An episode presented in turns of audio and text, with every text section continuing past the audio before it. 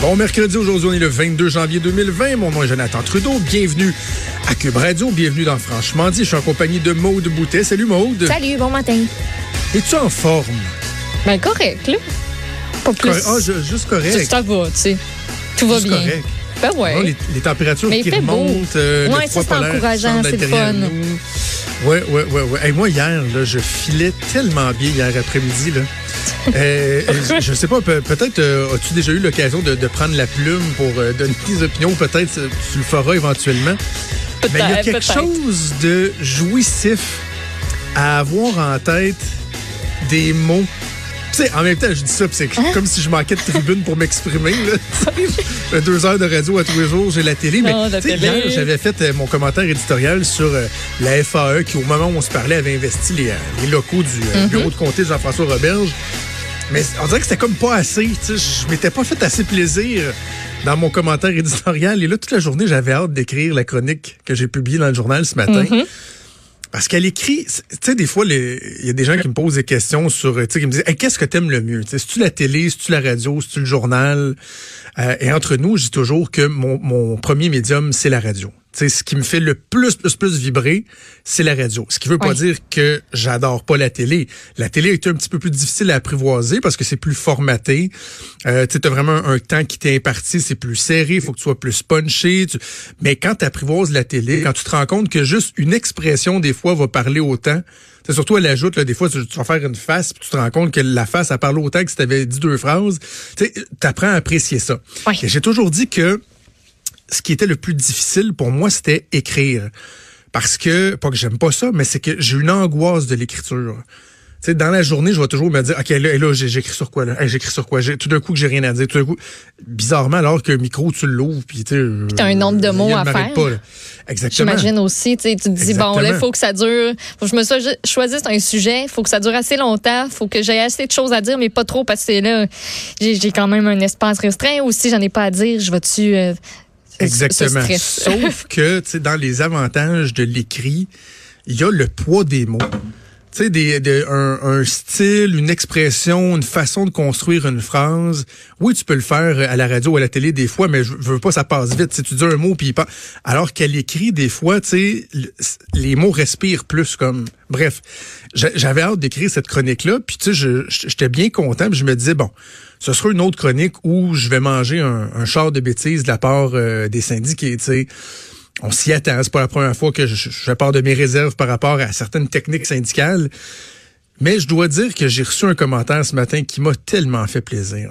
Qui m'a tellement fait plaisir. J'ai reçu un message euh, sur euh, ma boîte privée, sur euh, mon Facebook, de, de, de- ouais, voilà, mon Facebook professionnel. Et la personne, évidemment, je, je nommerai pas la personne, que je veux pas qu'elle soit dans l'embarras. mais Je vais te lire une partie de son courriel. Il dit Bon matin, Jonathan. Je suis conseiller syndical depuis 2010. Et là, moi, je lis la première phrase, puis je me dis Ah là, tu sais, je vais sûrement me faire dire Tu me déçois tellement matin, euh, je t'écoutais, mais je t'écouterai plus, euh, blablabla.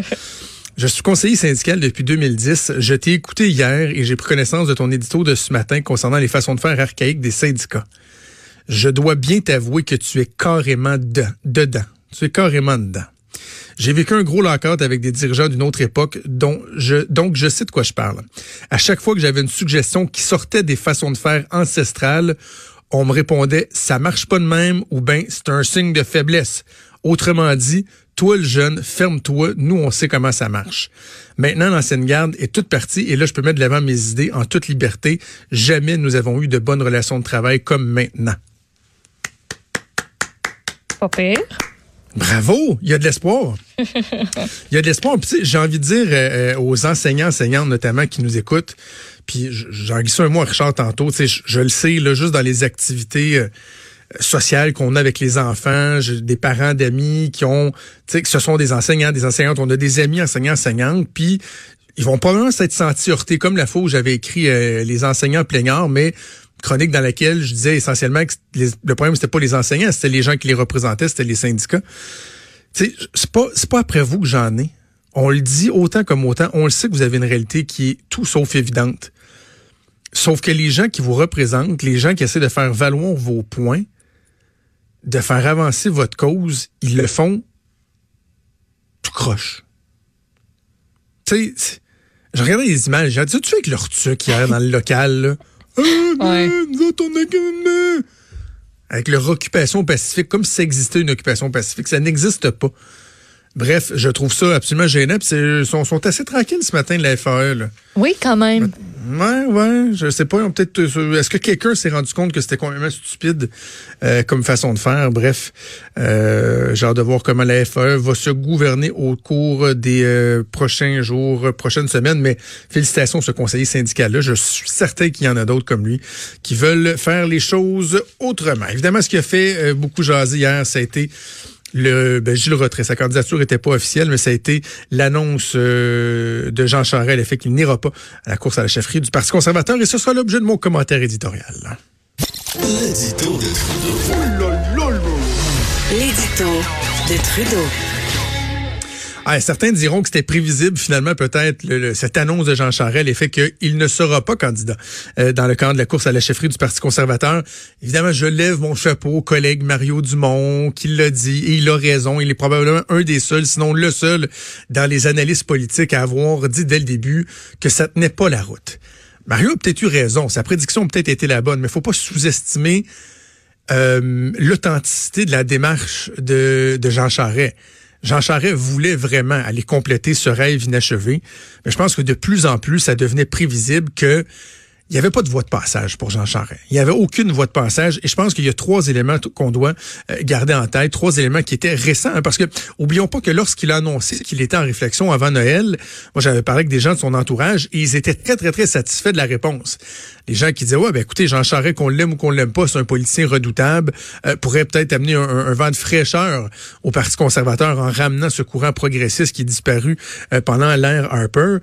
Donc, euh, ça, avait, ça avait été bien reçu. Mais depuis ce temps-là, depuis le retour des fêtes, c'était euh, euh, brique par-dessus brique qui lui tombait sur la tête. Et les trois éléments les plus essentiels pour moi, Il y a eu l'attitude de Stephen Harper, évidemment, qu'on a appris que Stephen Harper se retirait de la présidence du Fonds conservateur pour, certains disaient carrément, bloquer, barrer la route à Jean Charest. Moi, je disais, ouais, il y a une petite nuance, c'est particulièrement pour favoriser un candidat comme Pierre Poilievre, mais on comprend que Stephen Harper ne voulait pas que Jean Charest euh, soit là. Donc, clairement, M. Charest a, a compris que sans l'appuyer, euh, peut-être que lui espérait que euh, Stephen Harper ne, le- bloque pas, mais clairement, Stephen Harper aurait eu de l'influence. Deuxième élément, bien évidemment, c'est la, cour, la décision de la Cour suprême euh, concernant les affidavits euh, touchant Marc Bibot, l'enquête de l'UPAC. Je pense que ça, ça fait euh, très, très mal. Et le troisième élément, on en a peut-être peu parlé, mais c'est le fameux comité d'investiture du Parti conservateur euh, du Canada qui aurait eu droit de vie ou de mort sur la candidature de Jean Charest. On, fameux formulaire, souvenez-vous, euh, faites-vous l'objet d'une enquête criminelle, avez-vous un casier criminel? Bon, et là, les gens du comité nous avaient dit, ben, écoutez, il n'y a pas d'absolu, ce sera au cas par cas, ce sera au mérite qu'on va évaluer. J'ai l'impression que Jean Charest était peut-être à la recherche de signaux émanant de ce comité-là, à l'effet que, ben, vous savez, euh, considérant la candidature, Jean Charest, un ancien premier ministre, etc., probablement qu'on laisserait aller la candidature de M. Charest. Ben non seulement ce signal-là, il n'est pas venu, mais en plus de ça, le comité d'investiture a été modifié au cours des derniers jours. Les deux co-présidents de la campagne, M. Nolan et Mme Raitt, Lisa Raitt, l'ancienne ministre, euh, avaient dit, savez-vous quoi, le comité de sept, là, on va, on va venir se mettre le nez là-dedans, nous autres. On va, on va être devenu un comité de neuf. Bref, tous les signaux étaient soit au jaune ou carrément au rouge pour Jean Charest. Bon, certains se posent des questions quand euh, au justificatif de Jean Charest. Hier, il a nommé trois motifs, bon, disant que les, les courses à la, chef- à la- les, les règles entourant la course à la chefferie étaient trop contraignantes pour un candidat de l'extérieur. A parlé des euh, des valeurs du parti qui n'étaient plus celles que lui euh, qui l'animait et euh, également bon euh, sa volonté de passer du bon temps en famille puis de continuer sa carrière. Vous savez quoi? Tous ces motifs-là sont assurément euh. Je pense que Jean Charest a raison. Certains disent, ben oui, mais il savait que le parti euh, avait changé. Mais oui, le savoir, c'est une chose, le voir, c'est une autre. Et je pense qu'il a peut-être constaté au cours des dernières semaines en parlant avec des gens. Mais là où je décroche, c'est quand M. Charest nous dit qu'il n'y a aucune espèce de lien avec l'enquête en cours de l'UPAC, avec les espèces de, nuages qui au-dessus de sa tête, avec la possibilité que euh, ses adversaires dans une course à la chefferie utilisent ça contre lui. Évidemment, évidemment que ça a joué dans la balance. Là. On peut pas nous dire le contraire. Peut-être que M. Charest voulait pas s'avancer sur ce terrain-là. Mais ne serait-ce que l'entrevue d'hier, pour moi, est une démonstration éloquente d'à quel point le chemin aurait été parsemé d'embûches pour Jean Charest. Parce que dans une entrevue où lui voulait parler du Parti conservateur, de son avenir, il n'a pas eu le choix d'aborder encore et encore ces questions-là. Et ça, juste cette entrevue-là nous donnait euh, des indications quant à la teneur d'une éventuelle euh, candidature course à la chefferie impliquant Jean Charest. Ça aurait été très, très, très difficile. Je termine en disant que j'ai mentionné au cours des derniers jours que moi-même, en tant qu'ancien militant libéral et ayant gardé des contacts avec bien des militants libéraux, je sais que euh, bien des gens espéraient avoir des réponses de Jean Charest. Même certains disaient, ben, s'il il est dans la course, il n'y aura pas le choix de répondre aux questions, mais au moins, on aura des réponses. Pour la première fois en six ans, Jean Charest a apporté certaines réponses hier quant aux allégations faites sur sa personne, sur le financement du Parti libéral du Québec. Est-ce que j'ai été satisfait? Hmm. Hmm. Difficile de pas rester un peu sur son appétit. Difficile de pas rester un peu sur son appétit parce que même si moi, je n'ai jamais prétendu que Jean Charest lui-même directement avait quelque chose à se reprocher, je lui donne le bénéfice du doute. C'est un homme que je respecte énormément. Ça a été mon patron, une personne que j'apprécie. J'aurais quand même, moins aimé entendre l'ancien chef du Parti libéral du Québec reconnaître ce qui nous semble être une évidence, c'est-à-dire qu'il y a eu des, lacunes dans le financement du parti. On peut toujours dire que c'était pas sa responsabilité, qu'il avait pas le nez là-dedans et qu'il ne peut pas euh, se porter garant de tous les gestes posés par qui que ce soit. Mais il y a eu aucune espèce d'aveu. Bon, ce n'est peut-être que de dire que ah oui, ben on a resserré certains éléments. Mais quand on pense par exemple à Marc Bibot, ben je comprends que les affidavits, des fois, il peut y avoir des choses qui sont pas prouvées, mais la question que j'arrête pas de me poser, c'est pourquoi tant de chefs d'entreprise iraient remplir des enquêteurs de l'UPAC, leur dire des faussetés qui, qui sont loin de les mettre en valeur. Quand ces gens-là vont dire, ouais, vous savez quoi, nous, on, on cède un espèce de, de chantage, on, euh, euh, euh, on donnait de l'argent à un parti en espérant avoir des contrats en retour. Parce qu'en plus, il y avait une personne, un financier, qui nous disait Oui, si tu donnes de l'argent, tu avoir plus de, de chances d'avoir de contrats je, comprends qu'il y a une amitié qui lie Marie Bibeau et Jean Charest, mais en même temps, moi, je, je reste un petit peu déçu, un peu amer de, de, de ce renouvellement de l'amitié, de la confiance que Jean Charest a témoigné envers Marc Bibot. Bref, Jean Charest ne fera pas de retour en, politique. Il s'est défendu euh, avec aplomb, on doit dire, s'est défendu avec aplomb. Et on peut le comprendre, ça Richard Martin on a parlé ce matin, on peut le comprendre quand même d'être tanné. Imaginez après six ans, l'UPAC qui ne l'a pas rencontré, il n'y a pas d'accusation, il n'y a pas rien. On peut comprendre Jean Charest d'en avoir marre, d'exiger d'avoir des réponses de la part de l'UPAC, d'être sévère envers l'UPAC. Mais le constat quand même qu'on doit dresser tous ensemble, c'est que la décision de Jean Charest faisait du sens de ne pas se lancer finalement dans la course à la chefferie du Parti conservateur. Et pour la suite, ben, on va suivre ça, ce qui va se passer avec l'enquête de l'UPAC et tout le reste. Bougez pas.